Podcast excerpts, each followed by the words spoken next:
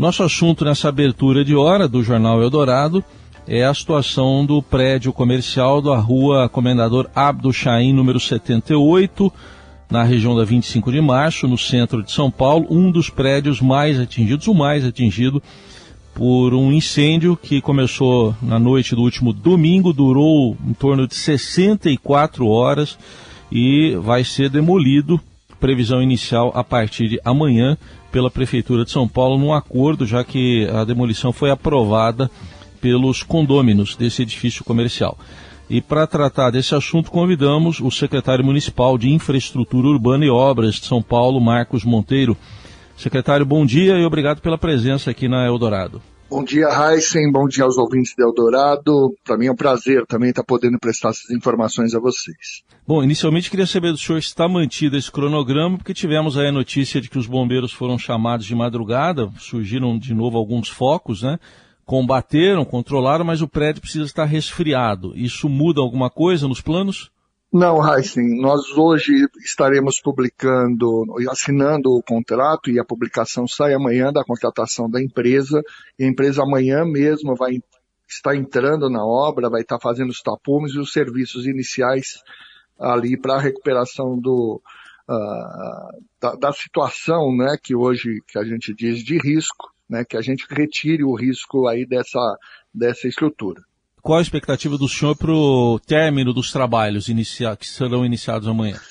Nós não temos ainda um prazo determinado, Heisen, porque o objetivo primeiro, como eu falei, é retirar o risco da, da estrutura e para isso nós vamos ter que investigar a situação.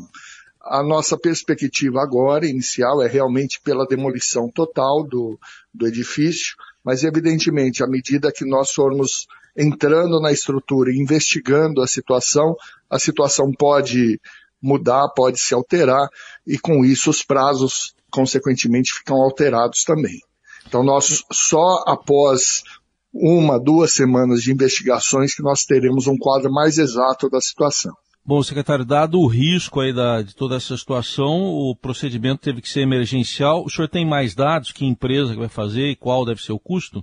O custo também não, como a gente nem tem prazo definido, todos esses custos vão ser definidos a partir dos serviços que tiverem que ser feitos. Então, num processo emergencial, é isso que acontece, né? As empresas são contratadas inicialmente e à medida que os serviços avançam, com o apoio de consultores, principalmente nesse caso, são determinados os serviços.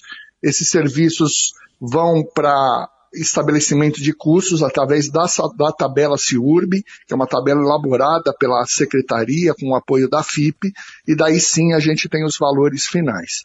A empresa que está sendo contratada, você perguntou, o nome é G2O, é uma empresa com bastante experiência em situações de incêndio, Uh, ela, por exemplo, que cuidou do Andraus lá atrás, então uma empresa com muito tempo de atuação e com bastante experiência em estruturas em situação de incêndio. Bom, como a gente destacou, houve uma autorização, uma assembleia dos condôminos que aprovou que a prefeitura cuide disso, uh, para depois haver um ressarcimento. É dessa forma que vai ocorrer, secretário?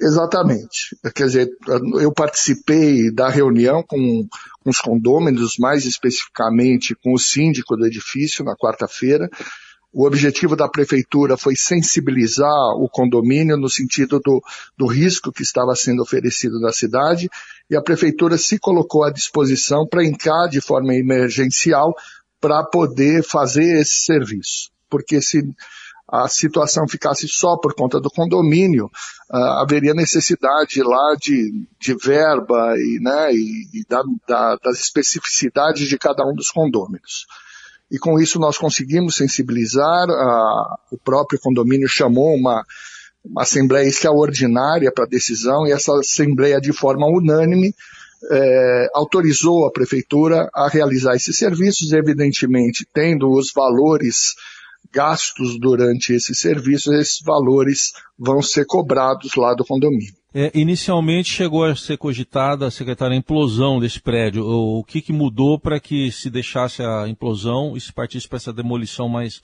mais tradicional? Acho que o que mudou principalmente foi uma análise técnica mais apurada. Né? Ali nós temos várias construções no entorno, construções antigas, o que inviabiliza a implosão. Temos especificamente do lado direito de quem olha de frente do edifício um outro edifício geminado a esse, sem nenhuma distância, e o que impossibilita, assim, esse serviço de implosão. E por isso a opção da, agora da, da demolição de forma mecânica ou manual. Muito bem. O senhor citou aí, secretário, outros edifícios, então eu queria um balanço do senhor da situação dos outros prédios. O senhor tem conhecimento da situação, como é que está? São, são nove no total, contando esse que vai ser demolido? Sim, o número são de nove, nove interdições, né? No momento temos outras lojas fechadas ali no entorno, mas são nove interdições. As situações mais críticas, ou a situação mais crítica da, de uma loja que tem ao lado ali do edifício, que foi, uh, que ali houve a queda do teto, houve queda de paredes, Uh, mas os demais imóveis no entorno eles não sofreram tantos danos, inclusive a igreja ortodoxa os danos foram mais localizados e não foram tão gerais quanto no edifício. Então, as duas edificações mais prejudicadas realmente foram esse edifício de 10 andares e a loja que, uh, que tem ali do lado. Em relação a esses outros edifícios, então, o senhor tem alguma perspectiva de, de liberação? O que está dependendo para que eles sejam liberados? Acho que com exceção da loja, né? Que acho que a loja parece que é mais difícil. Isso, exatamente. Bom, a perspectiva que nós temos, uh, e daí já te colocando uma, uma, uma informação nova, uh, ontem nós fizemos a investigação por drones, tivemos uma situação bastante favorável no sentido de evitar a possibilidade de uma ruína sem aviso. Então hoje nós temos segurança que há possibilidade, desde que existam condições de temperatura adequada, principalmente, e também a qualidade do ar lá interno, existe a possibilidade de nós adentrarmos o edifício e começarmos a fazer os primeiros serviços de, de escoramento, né? Então, com isso, a gente vai conseguir fazer uma análise mais próxima da estrutura, uma investigação mais adequada, limpeza, escoramento e iniciar os serviços de demolição pela parte superior. Uh, e daí, dependendo dessas análises, a gente vai conseguir ter um quadro melhor para a liberação ali das lojas do entorno e das ruas também ali em volta do edifício. Tá certo. O, o, pelo assim, pela experiência senhor, o senhor acredita que é uma questão de dias ou de mais tempo para liberar esses outros imóveis? Essas análises devem ocorrer, as equipes entram no sábado e vão ocorrer durante a semana que vem, então a gente entende que durante a semana que vem a gente vai conseguir dar uma perspectiva melhor de prazos de liberação de imóveis e das ruas. Muito bem. É, é, outra informação importante ali é, é, uma região muito visada, né, muito comércio é, ali em toda a região. Uh, como é que fica essa negociação toda com lojistas? O senhor sente uma pressão pra, pela reabertura? Como é que está essa situação toda?